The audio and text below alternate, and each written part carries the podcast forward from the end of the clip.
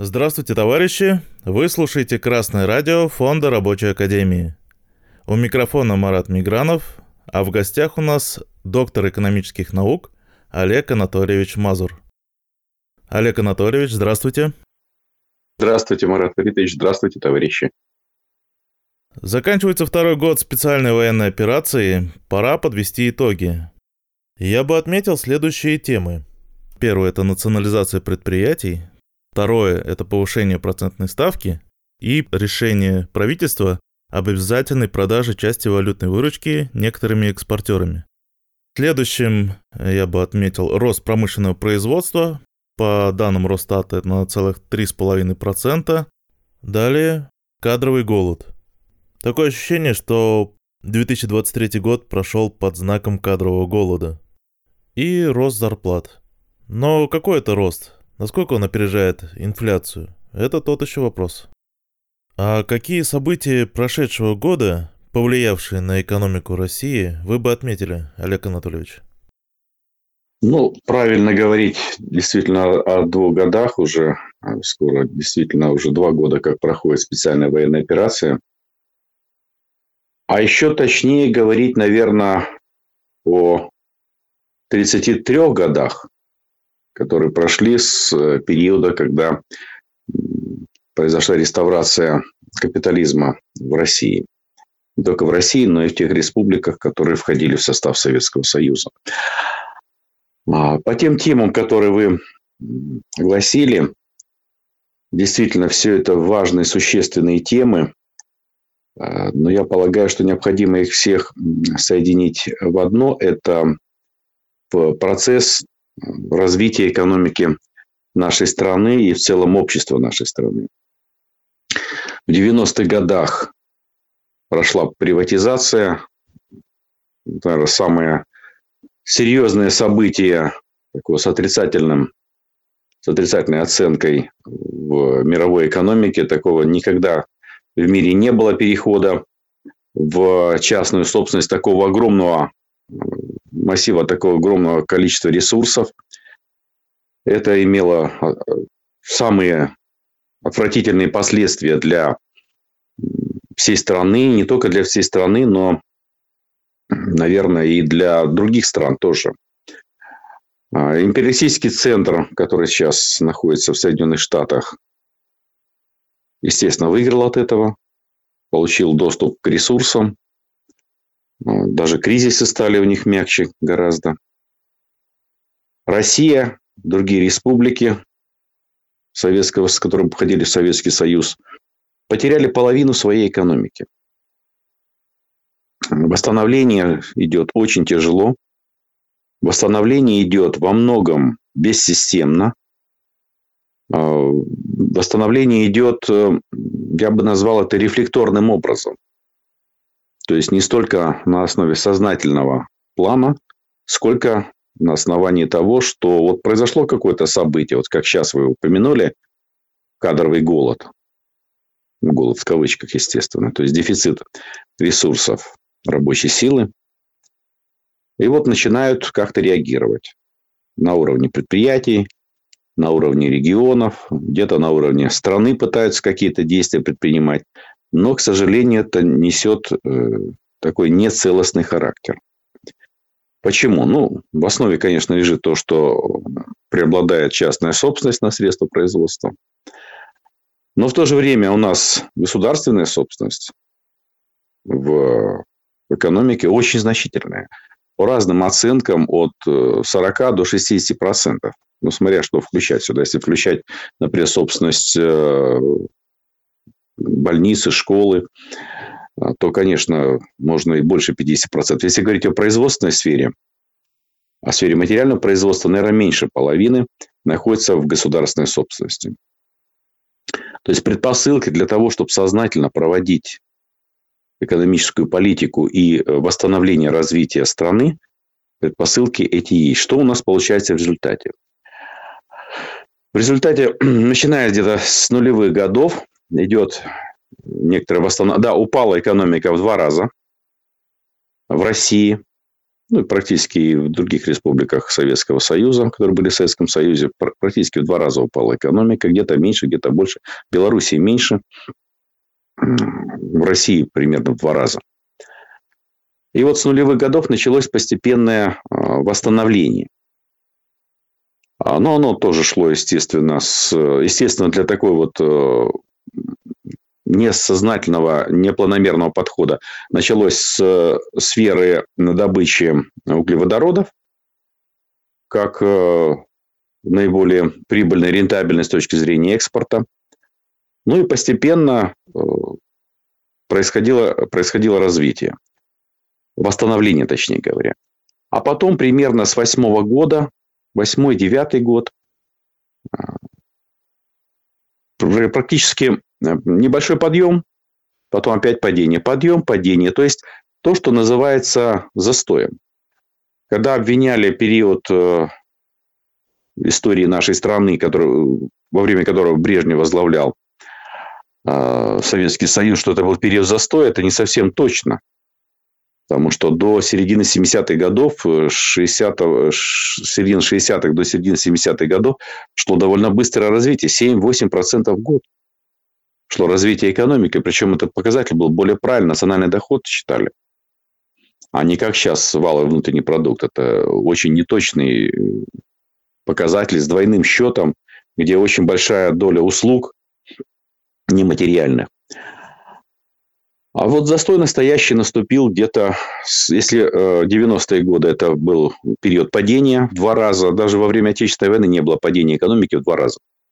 Несмотря на то, что очень значительная часть территории была захвачена, и около 60 э, миллионов человек оказались в оккупации. То есть даже тогда только в, дв... ну, в два раза примерно падение было, даже меньше, а, а в 90-е годы в два раза. То есть вот это гигантское падение и восстановление, конечно, не могло проходить просто. И это падение тоже было закономерно, потому что это был переход э, не ради эффективности, как говорили, вот надо ради эффективности, надо частную собственность, появится хозяин, и этот хозяин все там решит. Ну, хозяин порешал, как э, у нас э, как остроумно шутит народ, хозяин порешал. Большинство предприятий, ну, половина предприятий было практически уничтожено. И вот этот процесс восстановления, который э, происходил э, более активно до восьмого года, потом застой. И вот сейчас интересный эффект. Когда значит, примерно с 2014 года, когда Крым вошел в состав э, России, появились санкции, начался процесс так называемого импортозамещения. Экономика, промышленность прежде всего, и сельское хозяйство оживились. А начиная с 22 года, когда э, санкции э, империалистические, которые со стороны империалистического центра накладываются, были наложены на Россию, приобрели очень такой тотальный характер, всеобщий характер, так э, прямо экономика стала возрождаться, промышленность прежде всего. Вот вы сказали, что 3, 3, процента, 3,5% рост ВВП, но э, рост в промышленности. А, но э, и ВВП, и промышленность примерно такой показатель. А обрабатывающая промышленность на 7% за 23 год. То есть, вот со самой сердцевины обрабатывающая промышленность, то есть, уже не добывающая, а обрабатывающая, на 7%. Это очень хороший показатель. А в чем получается дело? Получается, что тогда, когда были все возможности связи с э, экономикой э, наиболее развитых капиталистических стран, э, тогда роста практически не было, или он очень был очень слабый. А сейчас, когда такие ограничения наложены, пошел рост. В чем здесь причина? А причина кроется в том, что на самом деле экономика нашей страны может быть в значительной степени самодостаточной без того, чтобы э, полагаться, в приоритете полагаться на связи с э, экономикой наиболее развитых капиталистических стран, вот это вот оказалось, что это догмы, так называемые либеральные догмы, но либеральные тоже в кавычках можно брать, то есть э, буржуазные догмы о том, что не должно быть вмешательства государства в экономику, и тогда все будет замечательно. Оказывается, сейчас государство вынуждено вмешиваться, ну, в кавычках вмешиваться, на самом деле пытаться управлять экономикой, а прежде всего военно-промышленным комплексом, оборонным комплексом. И оказывается, что может расти совсем не на либеральных принципах расти экономика страны. То есть внедряются, ну так, очаговым способом внедряются а, моменты а, планового, планового управления, ну, не, не целиком, но вот так вот по частям, фрагментами это происходит. И это даже дает эффект. Получается, что либеральная экономика, вот молились на эти догмы свободы рынка, что рынок все решит. Оказалось, что это не работает. А э, государственное регулирование экономики работает. И оно является необходимым. Это в целом, если вот так оценить, э, оценить ситуацию. И что надо делать в дальнейшем, сразу скажу, а потом можем э, в какие, э, уже войти в, в детали, в большую конкретику.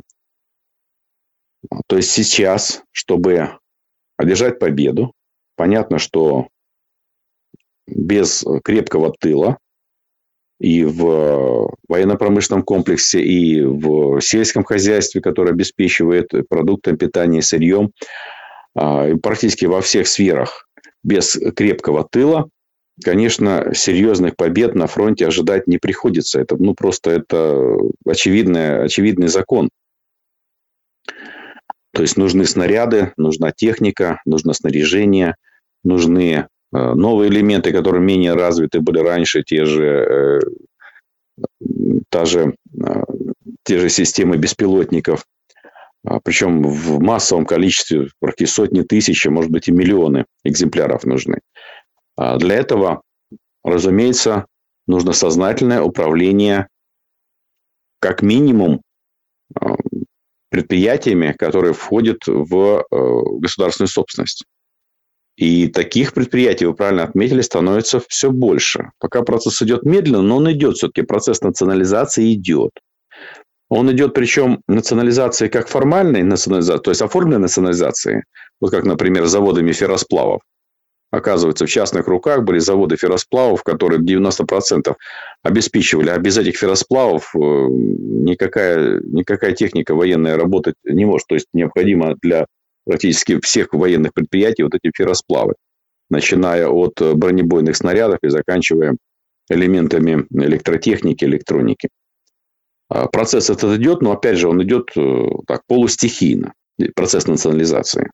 А военно-промышленный комплекс, конечно, должен быть целиком э, в руках государства. То есть есть часть процесса, где формализовано, где переходит в государственную сферу, в государственную собственность предприятия, а есть подчинение а, государству, то есть такая национализация, когда вроде бы формально остается в, частных, в частной собственности, а реально настолько подчинено а, государству через государственные заказы, что там один шаг остался до формальной национализации. То есть уже где частные предприятия включены в государственную, государственный, э, по сути, сектор экономики и работает по государственному заказу. А, и второй процесс не менее важен, чем первый. А, конечно, все это концентрируется, и сердцевина это всего, конечно, государственная корпорация Ростех, которая поставляет львиную долю а, военной техники, снаряжения, боеприпасов. Но необходимо делать дальнейшие шаги. Необходимо, это просто даже если бы не было военных действий, для того, чтобы Россия выдерживала это давление империалистического центра, который находится в Соединенных Штатах, финансовый капитал Соединенных Штатов, который проводит э, линию фашизма во внешней э, политике, сейчас на Украине проводила в Ливии, проводила в Ираке, в Сирии, ну, во Вьетнаме еще раньше, еще раньше в Корее.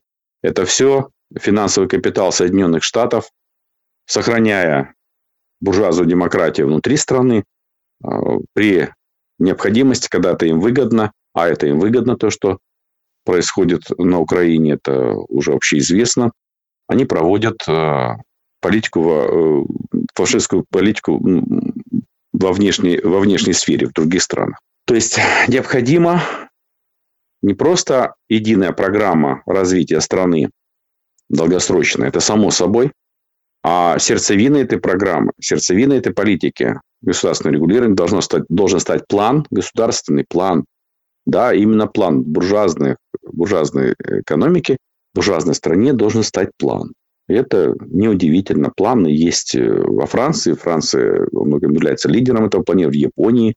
Те страны, которые в 70-е, 80-е годы наиболее эффективно развивались, буржуазные, они все имели планирование. Я уже не говорю про Китай, который не является буржуазной страной, в политическом э, смысле это страна социалистическая, в которой э, строится социализм, в которой, который находится в переходном периоде от капитализма к социализму. Но это отдельный э, разговор, я думаю, он тоже очень нужен для того, чтобы распространялось понимание правильного отношения. То, что многие говорят, нет, везде капитализм, победил капитализм, в Китае капитализм. Нет, это неправда.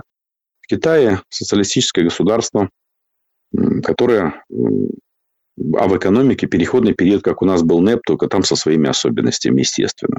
Так вот, нашей стране необходим государственный план, причем долгосрочный план, это около 20 лет, план, который с разбивкой по пятилеткам очень удобно в советское время придумали и с постоянным продвижением горизонта этого планирования. То есть, потом с разбивкой на годовые планы, и вот э, то, что есть э, бюджет на три года создается, это не заменяет план. Даже бюджет может оставаться и годовым бюджетом, а, а план должен быть долгосрочный, с разбивкой, соответственно, по а, пятилеткам, по годам и э, по территориям, естественно, должна быть расшивка по всем этим, а, по всем этим горизонталям и вертикалям.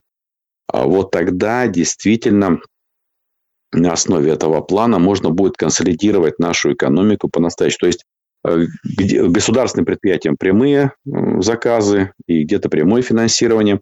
Какие-то, конечно, останутся предприятия на основе того, что целью будет э, оставаться прибыль, но часть предприятий должны работать не на основе прибыли, потому что надо производить э, определенную продукцию для военных нужд, для государственных стратегических нужд, для а, развития электроники, атомной энергетики, приборостроения, станкостроения, а, других приоритетных сфер. И поэтому вот движение к такому плану, ну, какие-то тенденции есть к этому. Сейчас принят план, где вот расписан, вроде как план называется, но не совсем план, где а, расписаны направления, где даже цели выставлены довольно правильные, начиная с, дем... с решения э, демографических проблем. Это, я полагаю, что это самая острая проблема и самая важная задача для решения – это демографическая а, задача увеличения населения нашей страны на основе а, естественного роста, то есть не на основе привлечения из других стран. Это тоже нельзя отрицать. Э, почему не э, давать гражданство тем, кто находится в русской культуре, является русскоязычным прежде всего, или осваивает русский язык и готовы работать в России и э, для России. Но основой должно стать рост, естественный рост народонаселения. То есть семья должна стать нормальная семья, это семья с тремя детьми. Вот. вот это самое важное, что я хотел сегодня э, донести, это то, что необходим план развития нашей страны. Тогда победа будет обеспечена. Ведь то, что на Украине, э, вернее, э, специальная военная операция, говорят, это война на Украине. Ну, с точки зрения нашей Конституции, это война большей частью не на Украине сейчас происходит, а на территории России, потому что мы знаем, четыре новых территории вошли в состав России, и война идет на этих территориях, за исключением севера а, фронта, где в Харьковской области, которая не входит э, в состав э, России. А четыре региона э, входят в состав России, и война идет там, и часть военных действий, по крайней мере, ракетные обстрелы, прилеты э, беспилотников идут и э, на территории России, которые те области, которые давно входили в состав России. Вот это самое важное с точки зрения понимания стратегических задач – это создание плана. В основе этого плана, вернее, главной целью этого плана является увеличение народонаселения нашей страны. А сейчас мы можем э, конкретные моменты обсудить, э, которые э, тоже, естественно, будут моментами, должны стать моментами экономической политики нашей страны для того, чтобы одержать победу на фронте, ну и самое главное не только на фронте, потому что это не закончится противостояние России с, ну, говорят, коллективным Западом, правильно говорить, с империалистическим центром, не закончится на новых территориях России и не закончится на Украине. При любом исходе, естественно, мы все рассчитываем на победу, а, но даже в случае самой такой победы полной, э, все равно противостояние будет продолжаться на других э, территориях и в Сирии, и принципе внутри страны хватает э, врагов, которые воспитаны за практически за 50 лет, потому что они воспитывались э, не только с 91 года, а воспитывались раньше. Если бы таких врагов не было, то и страна бы жила бы Советский Союз. Сейчас а, можем обсудить уже конкретные те позиции, те темы, которые вы обозначили. Пожалуйста, с какой начнем? Наверное, с первой, с национализации предприятий. А, прокуратура в этом году а, много подавала исков о возврате в собственности государства частных предприятий. Процесс очень, очень интересный. А, я не считаю его каким-то коренным процессом, что таким образом национализировать некоторые наивно полагают, в том числе, которые называют себя левыми, некоторые даже называют себя коммунистами, считают, что можно таким способом перейти к социализму путем национализации. На самом деле Необходимо понимать, что даже если вся собственность на производстве, все производственные а, мощности будут э, в собственности государства, это не значит, что будет социализм. А что такое а, государственная собственность в условиях буржуазного способа производства, в условиях государства, э, буржуазного государства? Это коллективная собственность, групповая собственность, совокупная собственность коллективного капиталиста, совокупного капиталиста. То есть это не социализм. А, то есть можно иметь 70-80% государственной собственности. Например, в Австрии в свое время доходило до 60%, во Франции до 50%. А в Англии после войны тоже очень много было государственных предприятий.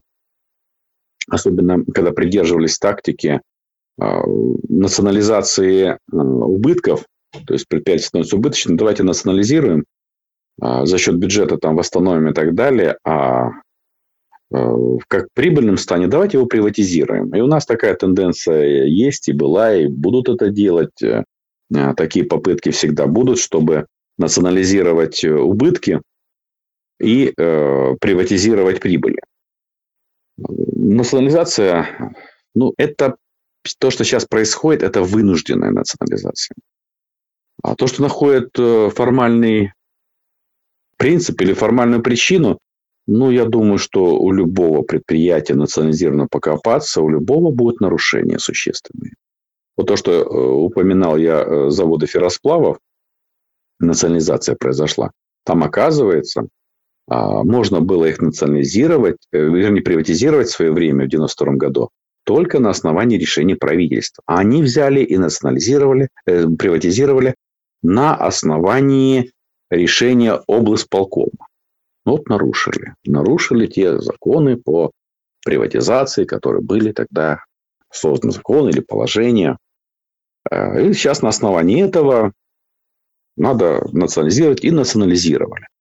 На самом деле, если бы не было потребности в том, чтобы под прямое государственное управление поставить э, эти предприятия, я думаю, что и не обратились бы к этим основаниям. А, понадобилось это сделать, и очень хорошо, что понадобилось это сделать. А, посмотрели, увидели, что это необходимо. Просто видно, руководители, э, собственники этих предприятий э, с присущей многим из подобных собственников с жадностью продолжали вести себя так, как вели себя раньше, не поняли особенности момента, не застроились с точки зрения необходимости, может быть, подчинения государственному регулированию. Ну, и принято было решение, чтобы они перестали быть собственниками. Но с другой стороны, они же за 32 года, ну, 30, 31 год, может быть, сколько там, с 92 года прошло, смотря когда, в каком месяце произошла приватизация, они же миллиарды, миллиарды утащили, и наверняка за рубеж утащили миллиарды рублей, там, переведенные в доллары. Так э, надо не просто сейчас национализировать, а это же, получается, незаконно полученные доходы. Эти незаконно полученные доходы, надо их вернуть государству. То есть э, сейчас надо предпринять процесс. Я думаю, что при желании у нас достаточно много умных людей в управлении находится страной, что придумали, как это сделать. Если кто-то находится в стране из собственников, я думаю, это достаточно просто сделать. Незаконное присвоение таких доходов, это, конечно, преступление, это явно не административное. Ну, пусть возвращают, и будет им, будут меньше сидеть в соответствующих местах. То есть, я думаю, что могут найти способы, что для того, чтобы вернуть э, значительную часть тех средств, которые выведены. А что касается национализации, я думаю, что пора уже принимать э, план национализации и просто действовать по этому плану. То есть те сферы, которые должны быть национализированы, но что этому препятствует? Э, у нас отнюдь э, буржуазия наша национальная, она отнюдь не в восторге от того, что приходится национализировать. Они же при первом удобном случае не обратный процесс могут проводить. А, то есть в идеологии российской буржуазии очень закрепилось это, что частное – это эффективно, а государственное – это застой, это коррупция и так далее, и так далее. Хотя коррупция в частном секторе, я думаю, ничуть не меньше, чем в государственном секторе. Они вот тоже устраивают всякие там системы различные, когда вот тех же собственников высший менеджмент и средний менеджмент также замечательно и ворует, и устраивает коррупцию. Э, то есть вот эта идеологема, очень вредная, тупая, которая не работает уже с 19 века, что современное производство может основываться на так называемой свободной конкуренции. Да ее никогда не было, этой свободной конкуренции, никогда ее не было. Даже в 19 веке. Я называю капитализм свободной конкуренцией. Ну, на самом деле, да, конкуренция тогда была. Она сейчас есть. Но с появлением монополий, то объективно результат этой конкуренции – монополия. Монополия родилась из конкуренции.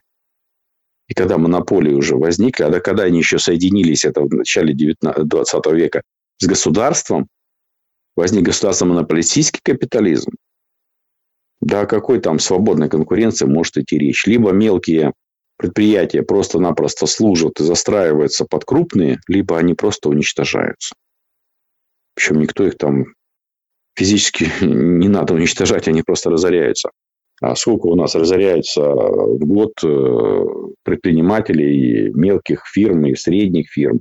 Есть крупные фирмы, которые разоряются. Поэтому э, национализация – это процесс, э, который надо тоже вводить в планомерное русло, а не просто от случая к случаю. Но это, этого не позволяет еще то, что у нас на самом верху находятся люди, которые еще подвержены догмам этого свободного, так называемого свободного капитализма, свободного рынка, которого уже днем с огнем не сыскать.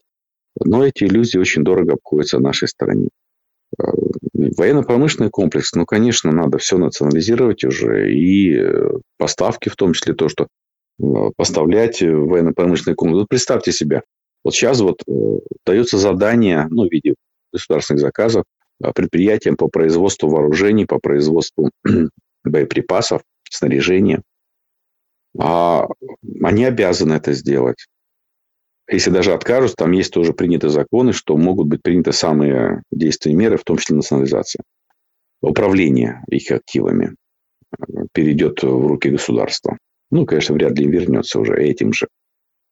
То есть, э, это решение принято. А дальше как? А эти предприятия же получают сырье, оборудование, комплектующие, других предприятий, которые не находятся в этой сфере, являются частными, большинство из них, и не находятся в сфере управления э, государством. И что тогда? А те не обязаны. Те только на основе гражданского права работают, на основе договоров. По договорам, да, пожалуйста, они там работают. То есть кто-то не выполнил договор на поставку необходимого для военного предприятия. И что? Ну, штрафы какие-то будут, арбитражи бесконечно годами длятся. А в результате не будет выполнен государственный заказ по важнейшему оборудованию. Это значит, что значит, наши воины недополучат а, необходимого вооружения. То есть, на самом деле, сейчас необходимо поставить под государственный контроль, не обязательно все национализировать, но под государственный контроль, в том числе и поставщиков, комплектующих, поставщиков сырья для военных предприятий. А для этого, опять же, необходим а, единый план, в котором государственные предприятия будут работать по этому плану, а те, кто им поставляет, будут работать по государственному заказу. Да, тогда будет эффективность, тогда будет концентрация. То есть даже в этих условиях, которые сейчас есть, и то наша экономика, освобождаясь вот таким вот стихийным во многом образом, вынужденным, точнее говоря, образом, от, э, на практике от догматов э, так называемого свободного приоритета свободного рынка, показывает неплохие результаты. У нас экономика вполне способна двигаться не э, по 3% в год. Отставание настолько велико, что тут просто если на тот уровень технологий, который есть в Китае, например, в западных, в наиболее развитых капиталистических странах, если переходить на это оборудование, на эту технологию и свои создавать, естественно, приоритет должно быть создание своих технологий, их развитие, которые были у нас и есть, то это спокойно по 10%, 10-12% в год рост это вала внутреннего продукта. Ну, правильный считать, конечно, национальный доход э, и э, рост просто рост в промышленности, рост в сельском хозяйстве может быть просто гигантским. Для этого просто не надо мешать э, тем процессам, которые есть. Эти процессы, которые у нас есть, это процессы концентрации, где дальнейшей монополизации, но под руководством государства. И в тех целях, которые ставит государство, имеется в виду вот эти цели, начать цель основная цель – это победа. Победа на фронте. То есть национализация – это тот, тот процесс, который сейчас идет. Это вынужденный процесс, и надо его ставить в рамки планомерности. Следующее у нас это повышение процентной ставки, и можно сразу же вместе обязательная продажа э, части валютной выручки э, экспортерами. Там, я думаю, что еще надо третий элемент включить обязательно это препятствование выведению ресурсов за рубеж безвозмездных. Безвозмездного, безвозмездного выведения ресурсов за рубеж. Что касается ставки. Здесь, конечно, проговорено уже неоднократно, что это на основании догматов, вот этих теологических догматов о свободе рынка, а какая тут... Они, они сами противоречат этому же догмату. Какая свобода рынка, если они взяли, увеличили сейчас, по-моему, до 16%. И вот недавно было заседание, подтвердили тот же уровень. Сохранили 16% ставку. Почему? Это ужасно высокая ставка. И не обоснованная никакими разумными доводами. Они что делают? Они связывают инфляцию уровень инфляции и ставку. А догмат у них очень простой. Инфляция увеличилась. Значит, что надо делать, они считают? Увеличиваем ставку. Что происходит, когда ставка увеличивается? Затрудняется доступ к кредитным ресурсам. Сжимается тем самым денежная масса, которая есть кредитная масса. Уменьшается выдача кредитов. Уменьшается выдача кредитов, уменьшается платежеспособный спрос платежеспособный спрос уменьшается, это означает, они так считают, это означает, что меньше денег, меньше будут покупать, и, следовательно, меньше будет спрос, и, соответственно, цены не так быстро будут повышаться. Они же не говорят вообще о том, что цены не должны повышаться. Они говорят о том, что цены должны повышаться просто медленно, по 4%. Вот у них любимая цифра 4% инфляции годовая. Куда они это взяли, тоже, 4, тоже непонятно совершенно. Вообще-то в правильной экономике, нормальной экономике вообще не должно быть инфляции.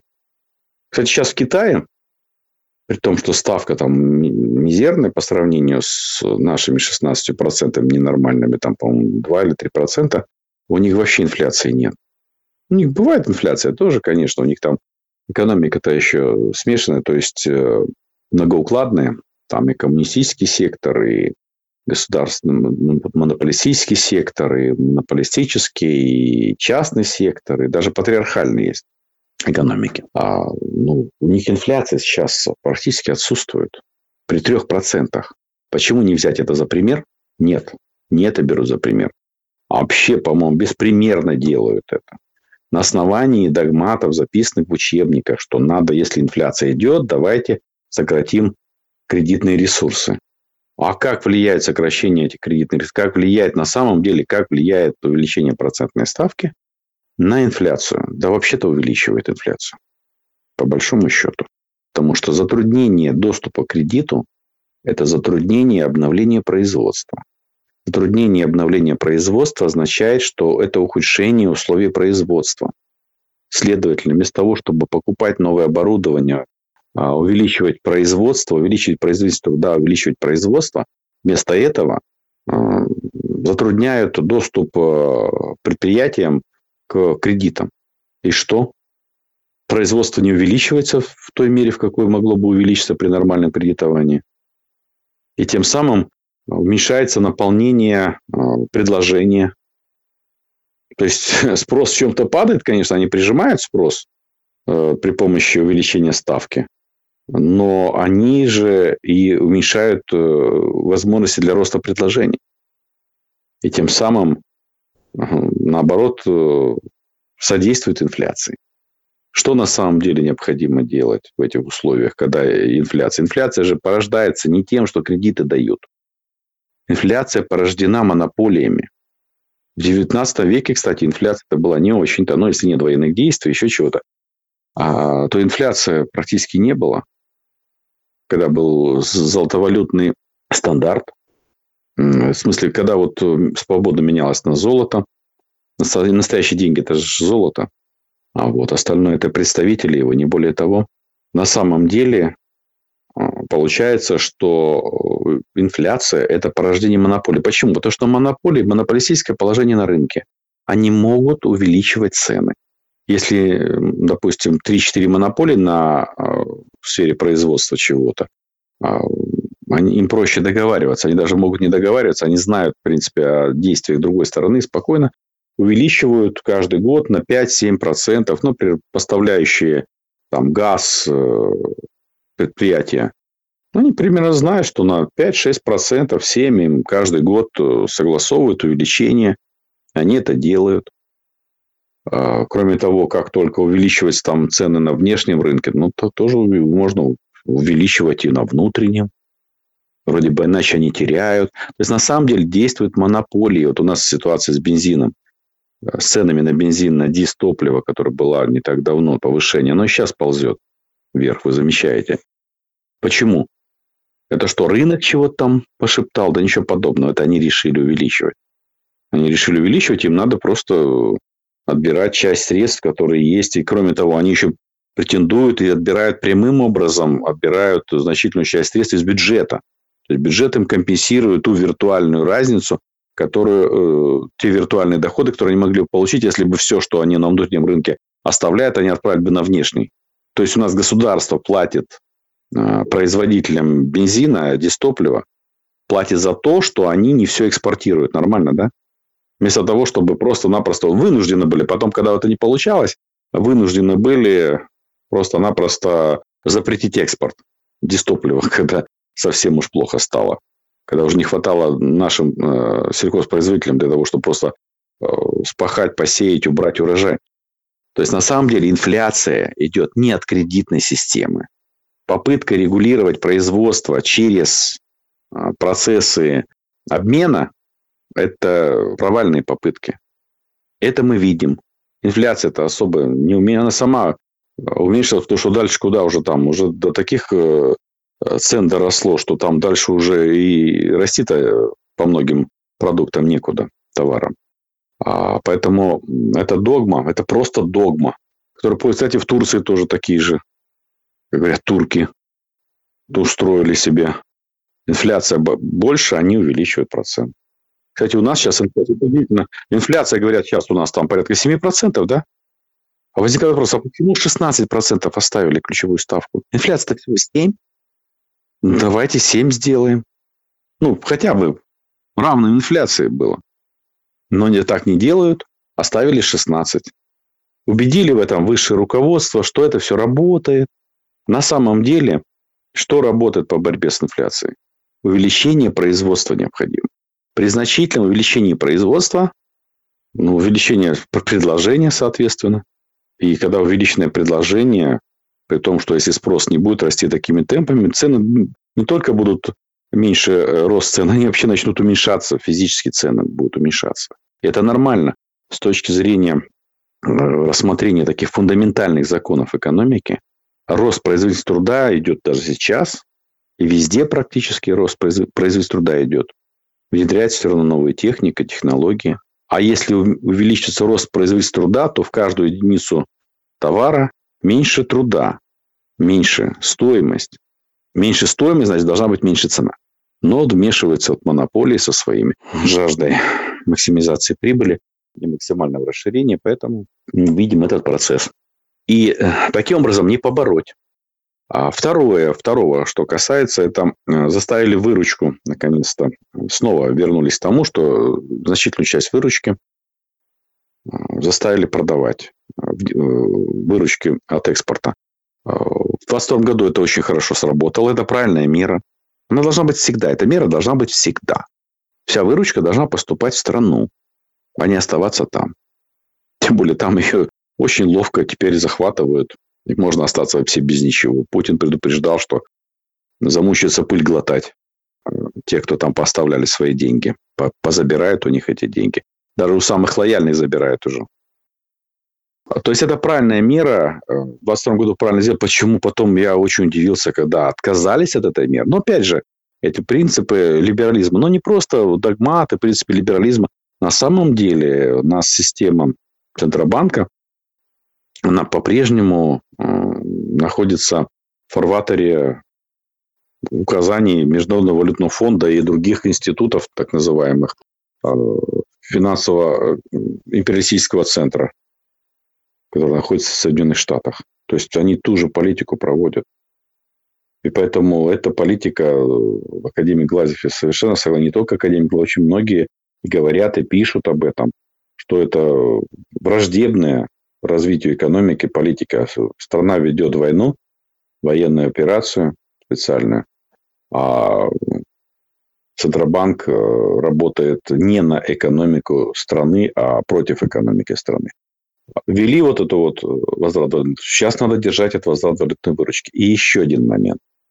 Не менее важно не просто вернуть, а чтобы не уходили еще средства, не только деньги, не уходили ресурсы безвозмездно. Понятно, что возмездно будут уходить, экспорт есть э, и продается на экспорт. Без этого страна пока не может обходиться, без экспорта тех же энергоресурсов. Но э, деньги должны поступать в страну и не должны уходить из страны, а должны работать внутри страны эти ресурсы. Это не просто деньги, это ресурсы.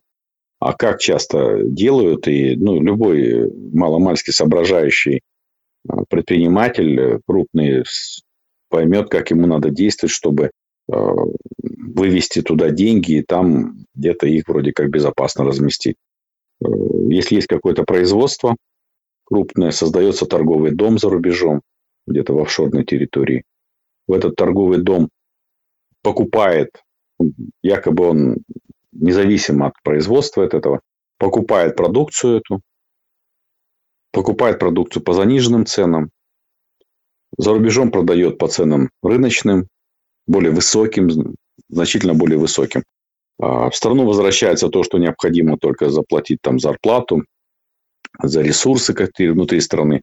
А центр прибыли в этом смысле э, перемещается за рубеж.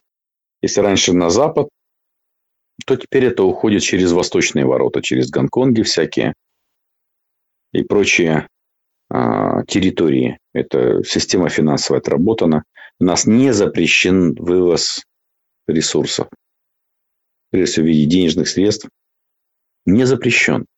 Вот в Китае, как интересно в Китае. Вот в Китае, если кто-то у нас, если продал кто-то квартиру, например, в Москве, э, захотел там вывести эти деньги, там поселиться за рубежом, купить квартиру где-нибудь в Дубае. Он спокойно это делает. Переводит эти деньги, все эта система работает, покупает там квартиру или что там хотел и живет там себе. Все. Ресурс ушел. Ну, это так. К примеру, квартиру на самом деле важнее другие ресурсы. В Китае нет продал квартиру, чтобы э, перевести это в валюту, ему понадобится лет 6-7. То есть он по кусочкам только может, есть ограничения по переводу э, валютных средств за рубеж, не связанные с экспортно-импортными операциями. То есть э, необходимо ограничить выведение. У нас миллион долларов можно вывести, просто задекларировав наличными. Просто взять, вывести наличными миллион долларов. Только декларацию надо заполнить.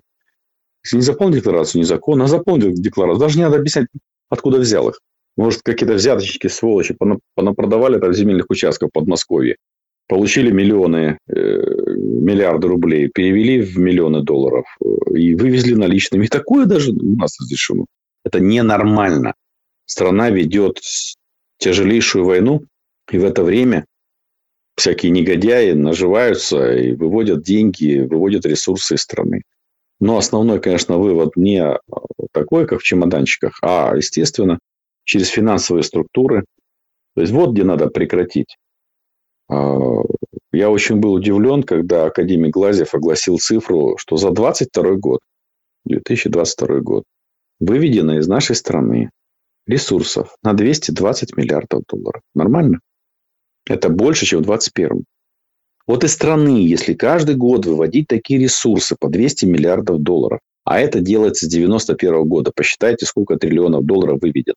Это выкачана кровь, это постоянно, если из экономики, вот выкачивать кровь ее, да, то есть эти ресурсы, это не просто деньги, за этими деньгами стоят нефть, газ, а, редкоземельные металлы, а, сырье, зерно. Это вот продали зерно, деньги половина не вернулась. Продали нефть, половина не вернулась денег. Вот наша страна выдерживает, наша такая мощная с очень ресурсов страна, которая выдерживает при правильном хозяйствовании, да просто-напросто страна была бы в два раза богаче, в два раза сильнее, и население лучше жило, э, гораздо жилось бы население лучше. Если бы не выводились вот каждый год, э, у нас бюджет порядка 300 э, миллиардов долларов, если пересчитать а это 220 миллиардов э, выведено. Это параметр примерно равный бюджету нашей страны. То есть бюджет страны выводится каждый год. Еще один бюджет выводится из страны. И как вот удивительно, что еще экономика наша живая. Какие мощные ресурсы у нас в стране. Какая мощная рента. Как э, даже важнее другое, насколько обирается, эксплуатируется наш рабочий класс. То есть, на самом деле, значительная часть средств, которые должны были достаться рабочему классу в виде заработной платы для нормального воспроизводства. И тогда, кстати, не было бы вот этого голода кадрового. Потребность всегда есть в трудовых ресурсах. Но не было бы этого голода просто-напросто, потому что зарплата, если была бы у рабочих по 200-300 тысяч рублей, ну, тогда и в рабочие шли бы. И тогда бы сейчас бы не надо было бы на предприятиях военно-промышленного комплекса, чтобы работали по 12 часов без выходных. Сколько выдерживали? В два, второй год уже выдерживают э, рабочий такой режим страшный. Даже на износ работа. Да, получают больше, чем раньше, но если пересчитать э, единицу рабочего времени, то не больше. Если нормальный рабочий день 8 часов, а работают по 12 часов, даже если с оплатой сверхурочной, даже если все правильно платят, хотя далеко не везде это делают, далеко не везде сверхурочные платят. Платят просто один к одному, а надо платить там полуторную, а потом двойную. И там есть ограничения уже у нас по трудовому, трудовому законодательству, где нельзя больше столько-то часов э, работать в год сверхурочно. Работают сверхурочно и без выходных многие работают на износ. То есть, на самом деле, сейчас изнашивается у нас рабочий класс, изнашивается, а учитывая, что молодых там мало, в основном средний возраст и возраст выше среднего. Это что значит? Это значит, что ослабляется трудовой ресурс нашей страны. Это очень мало где учитывается. Считалось, что э, раньше, говорят, да, что там за воротами стоят, всегда найму. Ничего подобного уже нет. И сейчас э, поощряется, в том числе государством, поощряется, чтобы давали, уже Путин об этом говорил, давали жилье, служебное жилье. Это просто необходимо делать. Есть необходимость трудовых ресурсах, будьте добры, покупайте квартиры и предоставляйте эти квартиры тем, кто вам нужен, рабочим, инженерам, другим специалистам. В сфере образования, в сфере здравоохранения нужны врачи.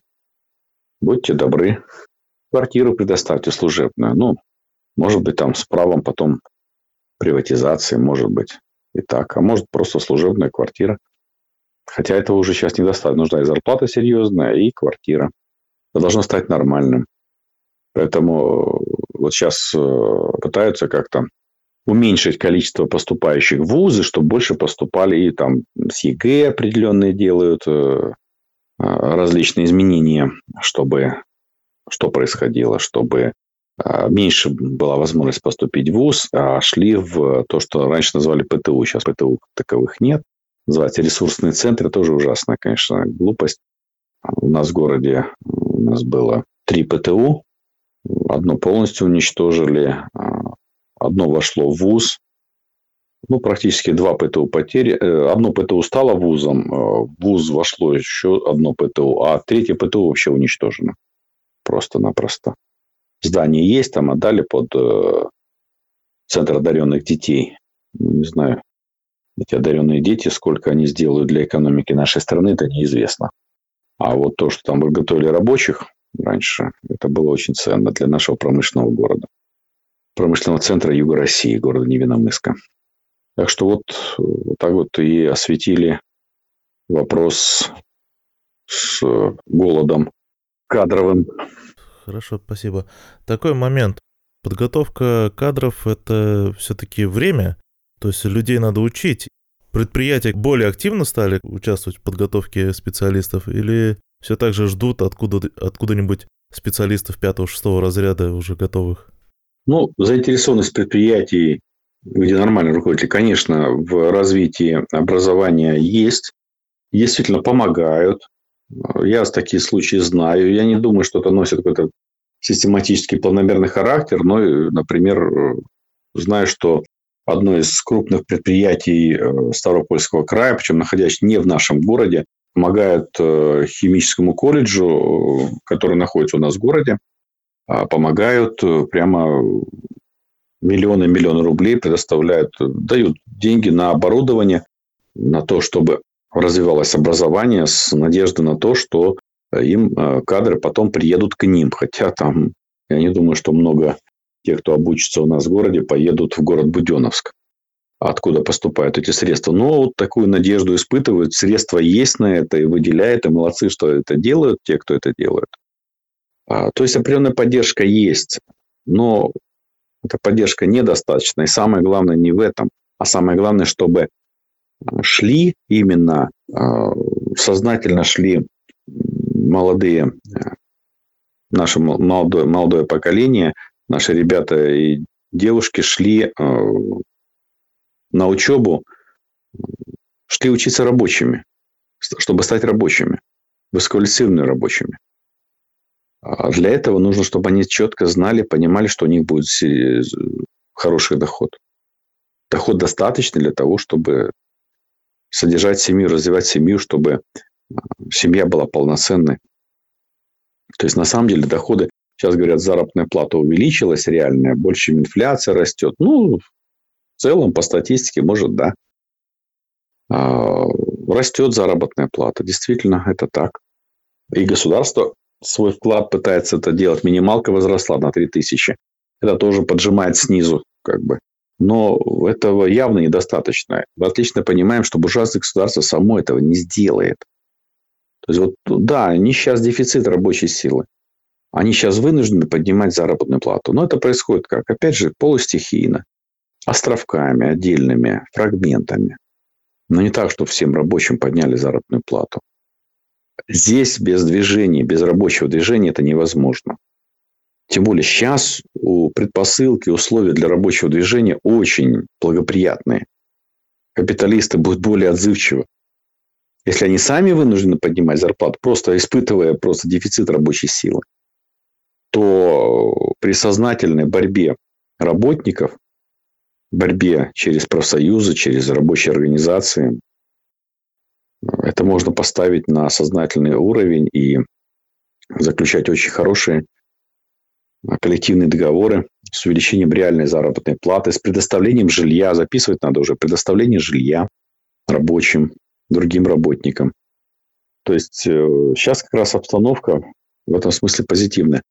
А с точки зрения того, э, заглянуть в будущее, э, с точки зрения кадрового голода, он никуда не уменьшится. Этот кадровый голод, он будет только усиливаться. Потому что население нашей страны уменьшается. Уменьшается ввиду низкой рождаемости. Большинство семей один ребенок. Реже два, еще реже три. Как это решать? Тоже планомерно, сознательно. Надо не просто вот материнский капитал, так называемый, который никаким капиталом не является, обозвали глупое совершенно название. За первого ребенка теперь уже деньги дают. А за второго там доплата. А за третьего, по-моему, чего? Надо по-другому делать. Нужно четко обозначить, что если семья трое детей, значит, это жилье. Причем жилье не какая-то комната в общежитии, там предоставленная по случаю. Нет. А жилье, полноценное жилье для семьи из пяти человек, двое родителей, трое детей. То есть это как минимум пять комнат. Если четверо детей, дом, предоставить это как государственное жилье. Потом вырастили всех, ну, будут иметь право на какую-то, может, приватизацию, если потому что, ну, чтобы это стимулом было. У нас уже привыкли уже люди к тому, что жилье должно быть своим, частным, как-то государственным. Ну, пусть приватизируют потом. Вырастят детей. Все 18 лет случилось младшему.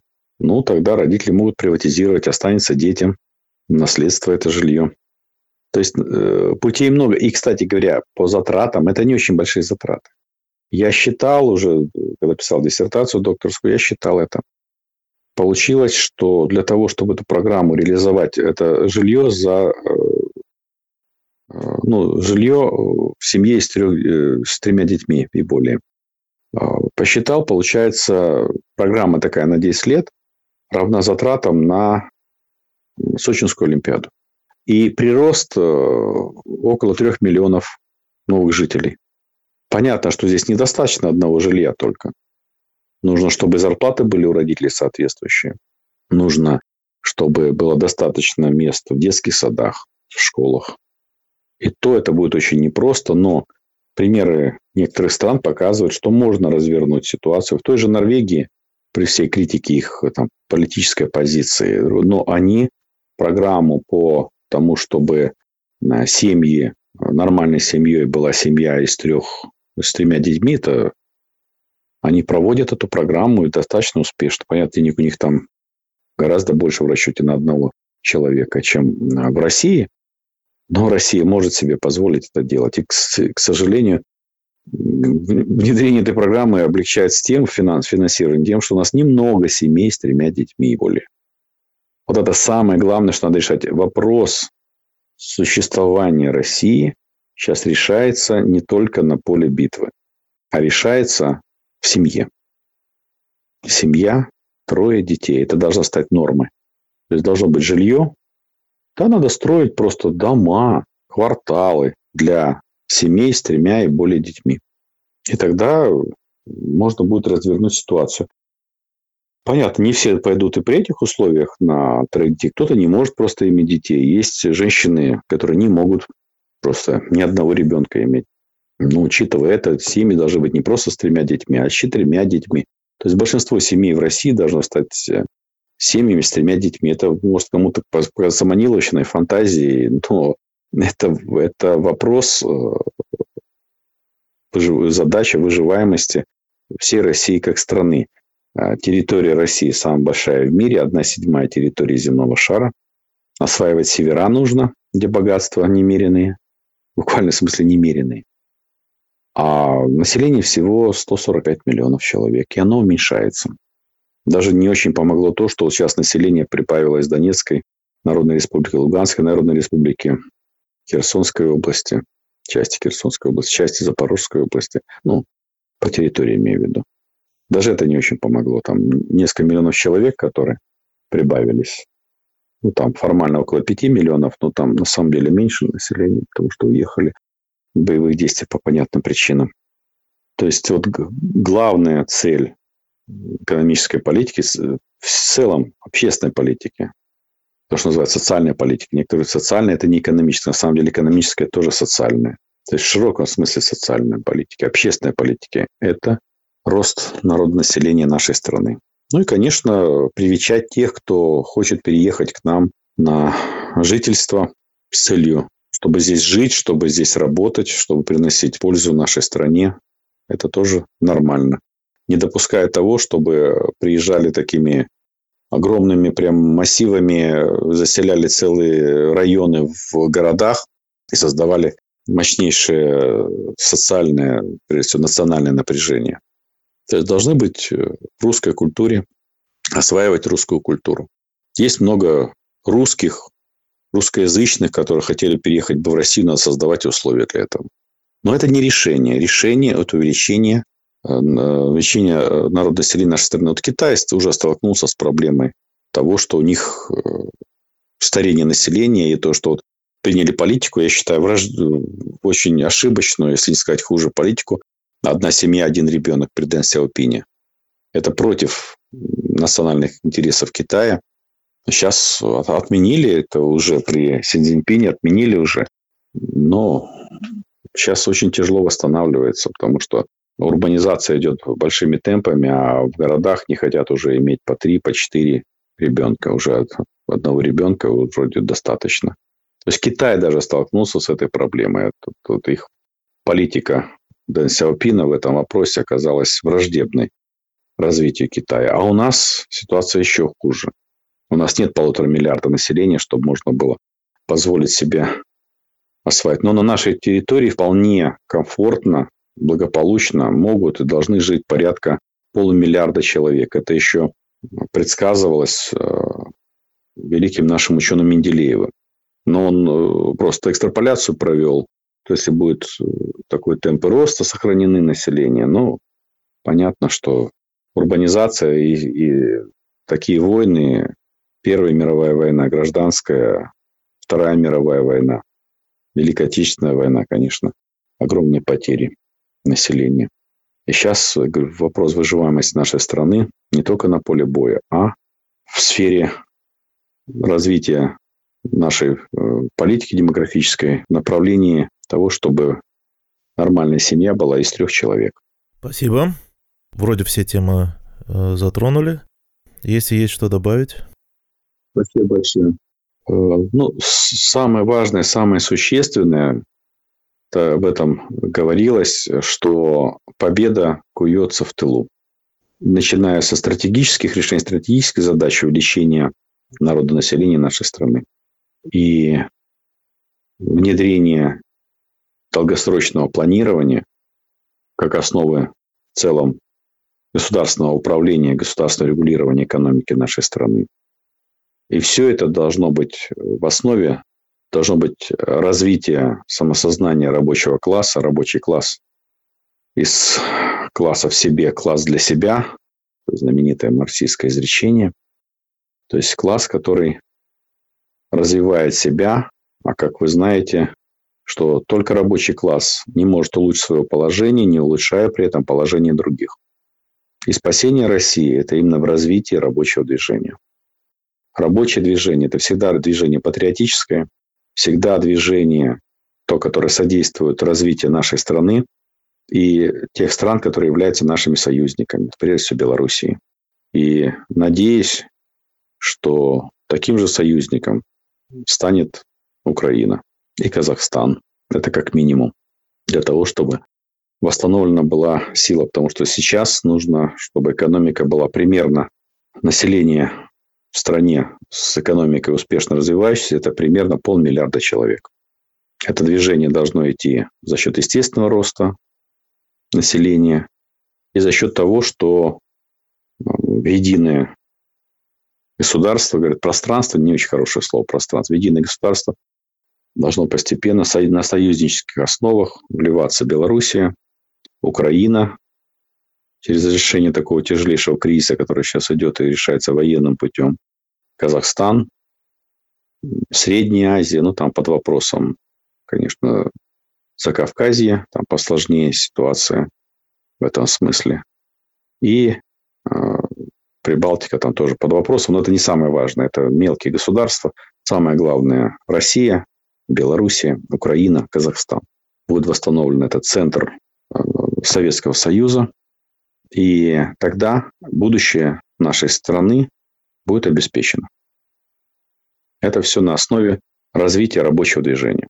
Наша буржуазия, я думаю, в любом случае поддастся влиянию рабочего движения, и при его развитии во многом где-то пойдет на уступки, а где не пойдет на уступки, ну, я думаю, рабочий класс вынудит это сделать, чтобы страна развивалась в интересах рабочего класса. Спасибо большое. Спасибо. Спасибо большое. До новых встреч. Всего доброго. До новых встреч. До свидания.